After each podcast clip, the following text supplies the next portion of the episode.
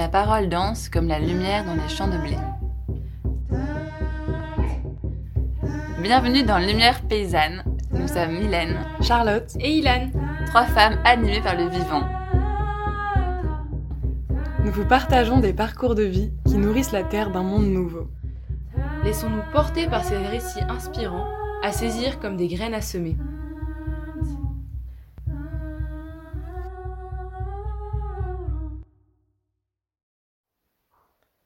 Bonjour, alors aujourd'hui on est avec Laure en Mayenne.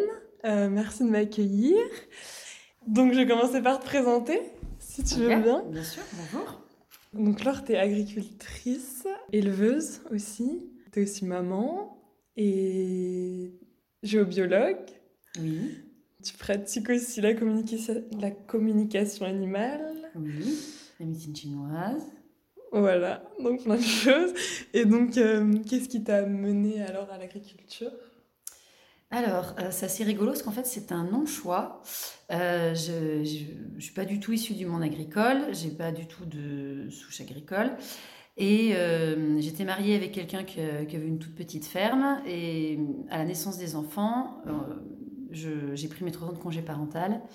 Et euh, de par l'autisme de mon petit garçon, je me suis vite rendu compte que je ne pourrais pas reprendre le métier que je faisais avant, qui était euh, beaucoup trop énergivore et puis qui me prenait beaucoup trop de temps. Euh, j'aurais pu rester à la maison et être que maman, mais j'avais besoin d'un équilibre et du coup, entre ce que je savais faire, ce que je pouvais faire et ce que j'ai été entre guillemets autorisée à faire, eh ben, en fait, j'ai pas eu trop le choix, c'était l'agriculture. Donc j'ai repris, euh, donc je m'occupais déjà de la ferme de mon ex-mari à l'époque. Euh, et du coup, euh, j'ai décidé de créer ma propre ferme à partir de ça. Et donc c'était moins énergivore que de travailler dans une entreprise ou... Alors on peut pas le dire comme ça. L'avantage de l'agriculture, c'est que ça, ça me permettait d'avoir des horaires complètement libres, ce dont j'avais vraiment besoin. Euh, et puis, euh, euh, comme je m'occupais déjà des animaux avant de faire ce choix-là, c'est ce qui permettait de poser les pieds par terre. Ça, manquerait dans, la terre, ça manquerait moi aussi, ça me calmait. Et du coup, ça m'a permis d'avoir un équilibre en fait. Donc, c'est très énergivore en temps, en, énergie pure, mais finalement, ça fait partie de l'équilibre global en fait. Ok, merci. Et du coup, euh, dans ton travail, tu utilises différents outils. On a déjà parlé un peu de géobiologie. Est-ce que tu veux développer là-dessus? Ouais. Euh, avant de partir sur la géobio, euh, quand je suis arrivée là sur, sur la, petite ferme de mon ex-mari, les bêtes étaient en assez mauvaise santé, tout en étant bien soignées, hein, donc c'était pas ça la cause, on va dire. Et euh, j'étais assez frustrée de, de, me rendre compte que même en travaillant bien, on n'y arrivait pas finalement, enfin, ou je n'y arrivais pas. Et donc du coup, euh, à un moment donné, je me suis dit, bon, bah, faut que j'arrive à comprendre ce qui se passe. Et donc je suis partie euh, la même année, en fait, j'ai commencé trois types de formations. Médecine chinoise, donc plutôt en massage. Une branche de la médecine chinoise qui s'appelle la pharmacopée. donc j'ai voulu faire pharmacopée, donc utilisation des plantes, des, des minéraux euh, et donc, du coup, j'ai pas voulu faire les plantes chinoises, donc j'ai fait ça en, version plante européenne, donc on appelle herbalisme, euh, et géobiologie. Et donc, je suis rentrée dans le, prisme de la géobiologie par la communication avec les animaux. Donc, je suis partie faire deux stages de communication avec les animaux, qui s'est avéré être assez facile pour moi, donc c'était très confortable. Euh, et alors, un peu déroutant, parce que du coup, quand on n'a pas d'infos, on est frustré, mais quand on a plein d'infos, on ne sait pas trop quoi en faire. Euh, et donc du coup, la géobiologie a permis finalement de mettre des réponses à plein de questions ou à plein de choses à ce qui pouvait être très perturbantes. Donc euh, voilà, ça a permis de compléter l'ensemble. Et donc du coup, euh, comment expliquer ça? C'est ce qui m'a permis de regarder le sol, la terre, la biodiversité, les animaux d'élevage avec un regard qui me, qui me convenait moins en fait. Et finalement, je m'aperçois que c'est pas un regard agricole lambda, c'est un regard agricole un, peu particulier, mais qui me ressemble. Mm. Donc du coup, euh, moi, ça me va bien. Trop bien. Parce que oui, du coup, il y a tout cet aspect aussi d'auto-entrepreneuse et de mener tes projets de vie euh, comme tu l'entends par ce biais-là. Ouais. Et, et du coup, ton, ta première approche de l'agriculture, c'était par cet angle de vue de la géobiologie ou avant, tu avais déjà eu des expériences Non, alors dans mon métier d'avant, en fait, j'aidais déjà à monter des projets et, et avec des financements principalement européens. Et du coup, je ne montais que des projets euh, touristiques et ou agricoles et ou écologiques. Et euh, mm. comme j'ai une formation, euh, j'ai un BTS agricole, alors qui est nature, qui est protection de la nature, mais donc non, non, c'était pas la première fois que, que je touchais du doigt l'agriculture. Par contre, le fait d'arriver sur la ferme, c'était la première fois que j'étais confrontée à la réalité, les pieds dans les boîtes en caoutchouc. Parce que mm. avant, euh, c'est pas moi en fait hein, qui était confrontée à la réalité. Je, donnais des idées, j'analysais, je, cherchais des solutions, euh, mais ça s'arrêtait là en fait. Donc euh, on suivait les projets de loin finalement. Et mm. là, être dedans, alors c'est extrêmement intéressant parce que du coup, on prend tout de A à Z. Par contre, c'est déroutant parce que bah il y a personne d'autre que soi-même qui est là pour trouver les solutions quoi. Donc, à un moment, il faut trouver des solutions parce que sinon ça va pas. Du coup, c'était, euh, enfin, comment c'est venu à toi cet aspect aussi de, de changement? Enfin, c'était quoi tes, tes premières euh, expériences euh, d'avoir une approche différente justement de l'agriculture? Alors, je vais revenir sur pourquoi l'agriculture, parce que j'ai, même si c'était un non-choix, j'ai jamais regretté. un jour, j'ai visité une, une stabulation d'engraissement de veaux tenue par des amis qui sont des gens très très bien. c'était dans le monde du cheval de trait. Et euh, quand je suis rentrée dans cette stabule et que j'ai vu euh, les veaux euh, en logette, dans le noir, collés les uns aux autres, sur des caillebotis, et que le collègue m'expliquait qu'ils restaient là six mois en engraissement au lait, en poudre, et qu'ils restaient sur leurs excréments pendant six mois, et qu'au bout des six mois, on vidait tout, quoi. Tout le monde passait à l'abattoir, on nettoyait la stabule, puis on recommençait. Là, il y a eu un cloup. Et c'est là où je me suis dit, mais en fait, je peux pas par mes propres choix, rien qu'alimentaires, je peux pas contribuer à ça en fait. Je, c'est pas possible. Alors avant, j'en avais conscience, oui, mais bon, le flot de la vie fait que, bah, surtout avec des enfants, tu fais les courses comme tu peux, plus que comme tu veux, et puis tu avances, et puis, puis, puis, puis tu fais ton mieux, et puis ça s'arrête là. Quoi. Mais là, non, là, c'était, euh, c'est juste pas possible en fait. Et donc, du coup, j'ai basculé en me disant, ben, puisque ce que les autres ne me conviennent pas, eh ben, ma petite Laure, t'as qu'à faire toi-même en fait ce qui te convient. Comme ça, si ça te convient pas, tu pourras pas le reprocher aux autres en fait. T'auras plus qu'à mm. toi à trouver des solutions. Et donc du coup, euh, je suis arrivée par ce biais-là. donc là, j'étais très contente de rentrer en agriculture, en fait, pour pouvoir me nourrir des produits euh, qui, sortaient de la ferme en fait. Et, comme ça, je savais comment euh, comment c'était produit.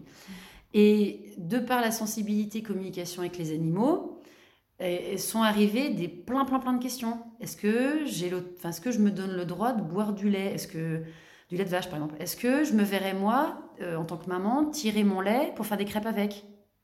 Tu vois des trucs. Euh, mm. Et, pourquoi mon lait à moi il serait précieux et pas le lait de la vache? Euh, Et là du coup il y a une multitude de, questions un peu métaphysiques. Tu dis oulala, faut que je trouve mon équilibre là-dedans parce que sinon ça va être compliqué. et c'est là où la géobio en fait elle elle m'a rendu énormément service parce que, et par la communication et par la géobiologie, je me suis. Alors, euh, les bêtes m'ont aidé à, comprendre, hein, mais avec du truc euh, pas très sympa d'ailleurs, mais je les en remercie. Euh, ça m'a aidé en fait à, me dire, mais oui, finalement, je me pose ces questions-là parce que je me crois encore supérieure en fait. Je suis un être humain, je suis, mm. les êtres humains sont les fils de Dieu, on sait qui sait en parler et tout ça. Euh, et je dis, bah non, en fait, si je me considère que comme un mammifère au milieu des mammifères, normalement, euh, je devrais trouver ma place. Et du coup, en prenant ce biais-là, bah là, c'était bon. Mais ça veut dire que j'étais, quand je rentre dans, dans, le troupeau, euh, que ce soit les chevaux ou les vaches ou les poules, je me considère pas comme étant alors, supérieur, mais comment dire L'être suprême. Euh, oui, voilà, c'est ça, l'élu, euh, je sais pas quoi là. Euh, et du coup, ça m'a permis de travailler sur tout ce qui était éthologie, alors équine, bovine et même aviaire, je l'ai fait avec les poules, pour me dire, mais comment vous fonctionnez et comment, du coup, quelle est ma place dans votre fonctionnement mm. Et pas comment je vous mets à la main, en fait, comment je, je vous oblige à vivre pour que moi, être humain, ça m'arrange, en fait. Mm. Et donc, du coup en, en bossant tout ça, je me suis dit, ah d'accord, ma place à moi, c'est la place du référent en fait. Ok, eh ben, je vais prendre la place du référent. Pour que, que on- tout se passe bien, je vais prendre la place du référent. Mm.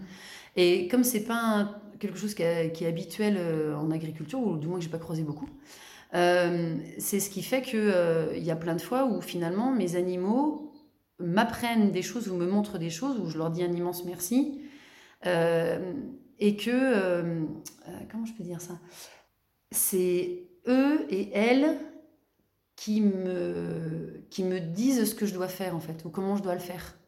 En gros, c'est eux qui me l'apprennent. Il y a une phrase que j'aime beaucoup, c'est euh, c'est pas, on n'élève pas des animaux, c'est les animaux qui nous élèvent en fait. Et élever dans tous les sens du terme, hein. Ça va de l'éducation Mhm. à l'élévation, tu vois. Et c'est exactement ça en chouette. fait. Donc du coup, euh, ouais, je, je suis ravie euh, d'avoir cette espèce de, de facilité de compréhension, mais qui qui, qui- qui s'échange. Enfin, ils, ils- ils savent qui je suis et je sais qui ils sont en fait. Ce qui fait que moi, toutes mes bêtes ont des noms, parce que je me verrais pas appeler mes vaches euh, 23-27, euh, 99-53, ça, c'est pas possible. Euh, et du coup, euh, ben, je- j'accepte qu'il y en ait qui soient ronchons le matin, euh, euh, qui, me, qui me menacent, parce que je me dis, bah oui, c'est vrai que ce matin, moi aussi je suis ronchon, et qu'il n'est pas obligé d'accepter le fait que je sois ronchon. Mais en même temps, j'ai le droit de me fâcher, parce que bah, il y a des jours où ça me saoule et que j'ai. je- Mm. Voilà, enfin, c'est pas bien, sûrement, mais j'ai j'ai le droit aussi, quoi. Et donc, du coup, voilà, on apprend. En fait, je fais, je, je fais partie du troupeau, finalement. Et du coup, c'est par ta place, enfin, avec les animaux que tu as trouvé ta place dans l'agriculture aussi. Ah, clairement. euh, Ah, ouais, ouais, ouais. ok. Je suis éleveuse. Trop bien. Je, suis pas paysan, je suis éleveuse. Trop bien. Est-ce que tu as une courte définition de la géobiologie ou pas pour euh, Ah oui, oui, oui. Euh, alors la géobiologie, en fait, c'est l'analyse de l'environnement sur le vivant. Donc euh, tout, alors les études enfin, de, de génétique l'ont déjà prouvé depuis longtemps. Euh, ton patrimoine génétique se modifie en fonction de ce que tu vis émotionnellement et de, ce- de là où tu vis, de- du lieu, euh, de, ce, de l'eau que tu bois, de ce que tu manges. Euh, donc typiquement, euh, les, les maladies auto-immunes ou les cancers, c'est la suite logique d'un dérèglement de, toi en tant qu'être biologique au milieu d'un environnement biologique. Et donc la géobio, c'est ça. On, on analyse l'environnement par rapport à la personne ou aux animaux, ce qu'on fait aussi les animaux de compagnie. Euh, et donc on analyse ce lieu pour se dire, ok, s'il y a quelque chose qui cloche, c'est qu'il n'y a pas d'équilibre, il n'y a pas d'harmonie entre ton environnement et toi. Donc c'est soit tu changes l'environnement, soit tu te changes toi, soit tu changes les deux, soit tu changes d'environnement, c'est pas le tien, tu t'en vas voir ailleurs. Euh, en gros, tout est possible, mais euh, et donc dans ces analyses-là, on va autant analyser euh, euh, les failles souterraines, les failles d'eau, les courants d'eau, euh, ce qu'on appelle les émissions de forme, parce que un, un cercle émet pas le même type d'énergie qu'un carré ou qu'un rectangle, etc. Que ce qu'on appelle les phénomènes particuliers, donc euh, des choses qui sont un peu plus subtiles, qui restent hein, dans la matière, comme euh, la mémoire des lieux ou euh, euh, les héritages. Euh, euh, ça, c'est assez facile à comprendre parce qu'on sait très bien que nous, en tant qu'êtres humains, enfin les animaux là aussi, mais euh, on a notre héritage familial, etc. Et bien c'est pareil pour un lieu en fait. C'est-à-dire que si euh, Mm. tu vis euh, sur une ancienne déchetterie, bizarrement, ça va être beaucoup plus compliqué que pour toi que si tu vis dans un fond de vallon hyper bucolique. Quoi. Voilà. Mais à l'inverse, il y a des gens, de par leurs propres blessures, vivent sur une ancienne déchetterie, ça leur va bien. Parce que finalement, c'est leur équilibre à eux. Bon, c'est rare, hein, mais euh, Mm. on, peut, on peut pousser jusque-là. Et à l'inverse, euh, tu vas mettre euh, des, des gros urbains au fond du vallon et, et ils vont déprimer. Quoi. Donc c'est là, c'est l'interaction en fait qui est importante. Ok. Et du coup, ça, appliqué à l'agriculture, c'est fonctionner avec des écosystèmes et Ouais. prendre l'environnement en compte, quoi. Exactement. Parce que du coup, euh, c'est euh, ce que devrait être l'agroécologie à mes yeux. C'est-à-dire que Mm. euh, c'est trouver, enfin c'est parvenir à l'équilibre écologique par notre prisme euh, agronomique. C'est-à-dire que à partir du moment où la pâture, elle s'équilibre toute seule, alors elle, elle s'équilibre, euh, enfin on l'influence forcément puisque euh, entre déjà notre impact humain, euh, on a mis, on en a pas mis, on a ressemé, on a parsemé, etc. Mm. Et puis la gestion du troupeau, donc euh, euh, on a notre impact là-dessus, mais la nature a son impact aussi. Quand il y a une grosse tempête qui passe et qu'il fout tout par terre ou un incendie qui passe, euh, il y a un impact. Et donc du coup, pour moi, c'est ça, euh, j'utilise la géobiologie pour, pour trouver cette- ce, ce point d'équilibre de l'écosystème, quoi, que le système fonctionne en production agricole finalement, que qu'on puisse tous se nourrir dessus Mm. euh, sans, sans épuiser qui que ce soit. Que, toi, que ça, ça, ça- ça s'auto-alimente. Mm. Et donc, ouais, l'agriculture, c'est aussi un milieu d'hommes, enfin d'humains. Et, euh, et, du coup, euh, enfin, est-ce que trouver sa place aussi euh, au sein des autres systèmes agricoles, c'est quelque chose de compliqué, qui a été compliqué pour toi ou... Alors, très compliqué et en même temps très facile. C'est rigolo, c'est paradoxal. très compliqué parce que monter une ferme quand on n'est pas issu du monde agricole, parce qu'avant, j'étais pas en Mayenne, j'étais en Bourgogne dans une région qui est très patriarcale, je dirais même assez misogyne, euh, et donc en plus pas suivre le moule euh, de, technico-agricole local, là euh, la barre est haute. Mm. Je l'ai montée, hein, mais non sans douleur. Par contre, à l'inverse, être agricultrice toute seule sur sa ferme, faire ses propres choix, gérer ses propres troupeaux, euh, même si je me vautre, mais voilà, ça c'est hyper confortable et hyper facile finalement. Et c'est là où pas être issu du monde agricole et même pas être de la région à laquelle j'étais est d'autant plus facile puisque du coup c'est libérateur. Moi j'ai pas le poids de papa qui me regarde dans la cour de la ferme et, qui ronchonne parce que euh, ah ben, on avait toujours fait comme ça et puis machin. Moi non. Hein. Quand je parle agriculture autour de moi, on me dit juste Ah, c'est trop bien ce que tu fais, mais euh, donc, euh, alors, c'est déroutant puisque je suis toute seule. Il faut que je trouve des, les pistes pour me dire alors, je suis confrontée à ça, zut, comment je m'y prends? Mais en même temps, euh, le champ des possibles est grand ouvert. Donc, du coup, je n'ai pas de carcan, en fait. Donc, ça, c'est super confortable. Trop bien. Tu penses de, de quoi tu as dû faire preuve pour avoir la volonté aussi de t'installer? Enfin, aussi du fait que tu n'étais pas issu du monde agricole je, je, pense que ce qui a été le plus dur, mais le plus valorisant, on va dire ça comme ça, ça a été de pas lâcher le morceau tout en ne tombant pas dans la revendication. Qu'elle soit euh, euh, moi je fais mieux que vous, euh, fermez vos gueules, ça c'est un type de revendication, ou à l'inverse, mais laissez-moi tranquille, ne m'habillez, vous n'êtes pas gentil de faire ça. Et, donc du coup, j'ai mis très longtemps à me sentir bien, mais c'était, je suis très contente de l'avoir fait, de me dire, vous pouvez toujours parler, je vous écoute, puisque c'est pas parce que, enfin, dans ce que vous dites, il y a sûrement des trucs très intéressants, donc euh, j'entends. C'est un peu question des enfants, tu vois. Tout le monde donne son point de vue. Au bout d'un moment, tu dis, ok, j'entends, mais après, je fais comme je veux. Euh, de toute façon, c'est moi qui vais devoir assumer, euh, autant, autant, que je fasse comme je veux moi, comme c'est plus facile à assumer derrière. et donc, du coup, dire, ok, je vous respecte. Alors, je n'aime pas ce que vous faites, mais rien ne dit que moi j'ai raison. Donc je vous respecte pour ce que mm. vous êtes et pour ce que vous faites. Par contre, euh, ne me cherchez pas, parce qu'en fait, plus vous allez me chercher des noises, plus je vais avoir la niaque, donc euh, vous perdez votre temps. Euh, et moi, je vais faire ce que moi je crois être juste. même si vous me crachez dessus, ça changera rien en fait. Je vais faire ce, qui me paraît bien. Et finalement, le fait d'être non revendicateur, non, moi je suis meilleure que vous, je sais pas quoi, hein. et d'y aller par l'exemple, avec le recul, je trouve que c'est la meilleure façon de procéder. Mmh. Parce que finalement, si on se met contre eux, on alimente une guerre qui est, qui est hyper énergivore pour tout le monde. et en fait, on oublie le fond du sujet. On est juste en guerre. Parce qu'à la fin, on ne sait même plus pourquoi on était en guerre, mais c'était très très grave. Alors que C'est comme les vieux dans les villages, ils se font la gueule depuis trois générations, ils savent plus pourquoi, mais c'était très très grave. Euh, euh, voilà. Et du coup, euh, le fait de ne pas faire de vagues, sans lâcher son, son objectif, mais de ne pas mm. faire de vagues particulières, eh ben, je me suis aperçue qu'en très peu de temps, parce que du coup j'ai créé la ferme en 2017, donc c'est pas non plus, toi j'ai pas 20 ans d'expérience derrière moi, eh ben, j'ai déjà des voisins conventionnels, ceux qui, qui me gerbaient dessus, à rien de paysan, avec ses vaches Playmobil, euh, non mais c'est du grand n'importe quoi, voilà. Et eh ben finalement, ils ont pris des, euh, des habitudes que moi j'avais. Euh, alors, évidemment, ils sont pas venus me le dire, hein, ça, parce mm. que l'ego est là, mais c'est pas grave. Je n'ai pas besoin qu'on vienne me dire, alors c'est grâce à toi que. Par contre, de me dire, ah, chic, euh, ils rentrent moins les bêtes et elles veulent au pré et puis toi ils les sollicitent moins ils sont moins là à foutre les, bras dedans à vérifier température voilà et eh ben chic tant mieux pour toutes les autres vaches euh, toi euh, mm. toute vache qui accède à un certain bien-être c'est déjà ça de gagner quoi euh, ou toute pâture euh, où on met moins d'un tronc dedans, c'est ça de gagner aussi, tu vois. Donc euh, voilà, je... l'exemple. Donc, par contre, il y a des fois, tu... enfin, je- j'allais dans, dans les prés ou en forêt hurler un bon coup. euh, voilà, il y a quand même des jours où tu es là, mais Te libérer. mais c'est là où les bêtes, elles sont cool. Parce que tu les vois brouter, elles te regardent déjà, mais pourquoi tu t'énerves? Ça sert à rien. Ouais, je sais, mais euh, faut que ça sorte.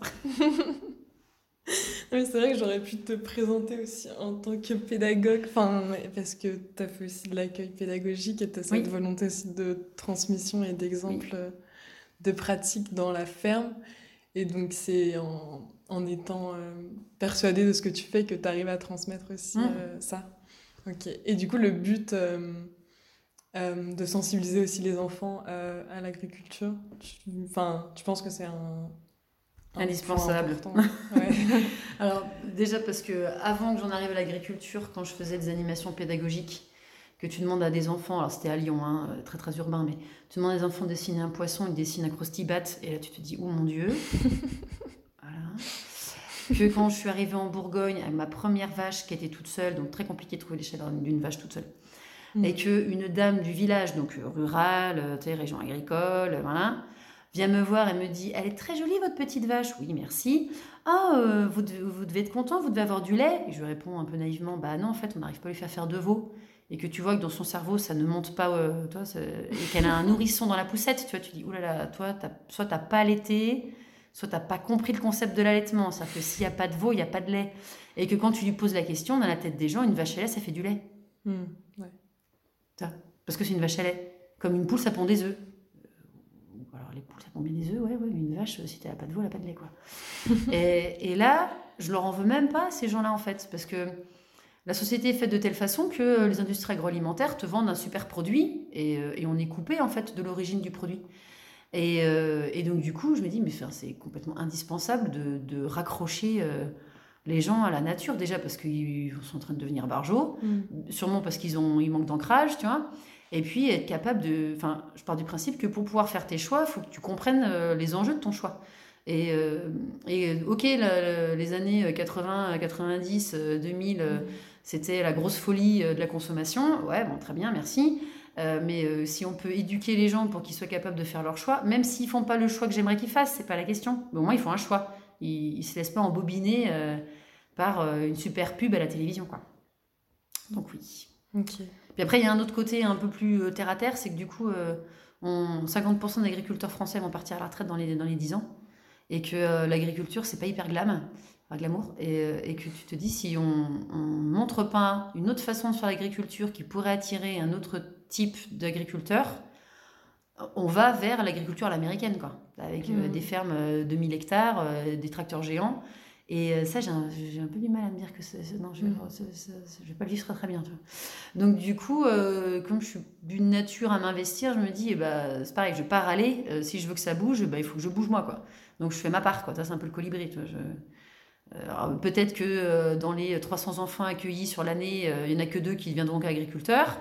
C'est pas un problème, mais si ça se trouve, s'ils n'étaient pas venus sur la Mhm. ferme, ils seraient jamais devenus non plus. Quoi. Donc voilà, je, je, je sème les graines. je sais pas si elles vont germer, mais Trop bien.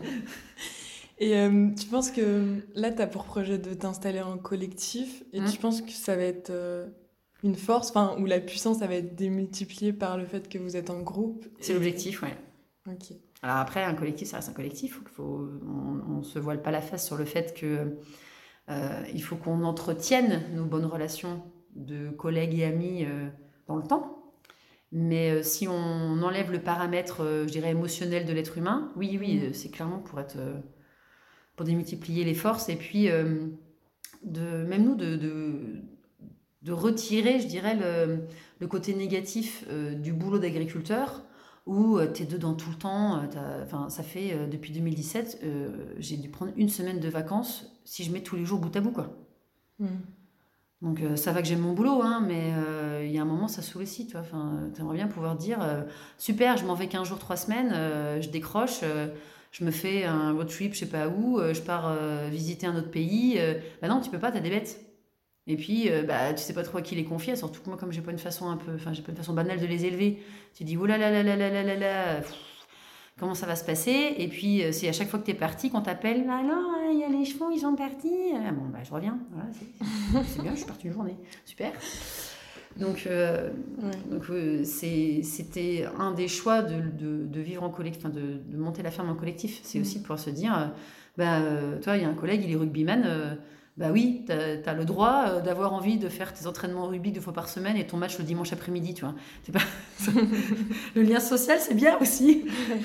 Donc, euh, du coup, euh, voilà. euh, déjà, on, on a, on a tous bossé tout seul. Et c'était pas notre truc. On est tous contents de l'avoir fait pour se rendre compte qu'on était capable de le faire, mais que c'était pas notre truc non plus.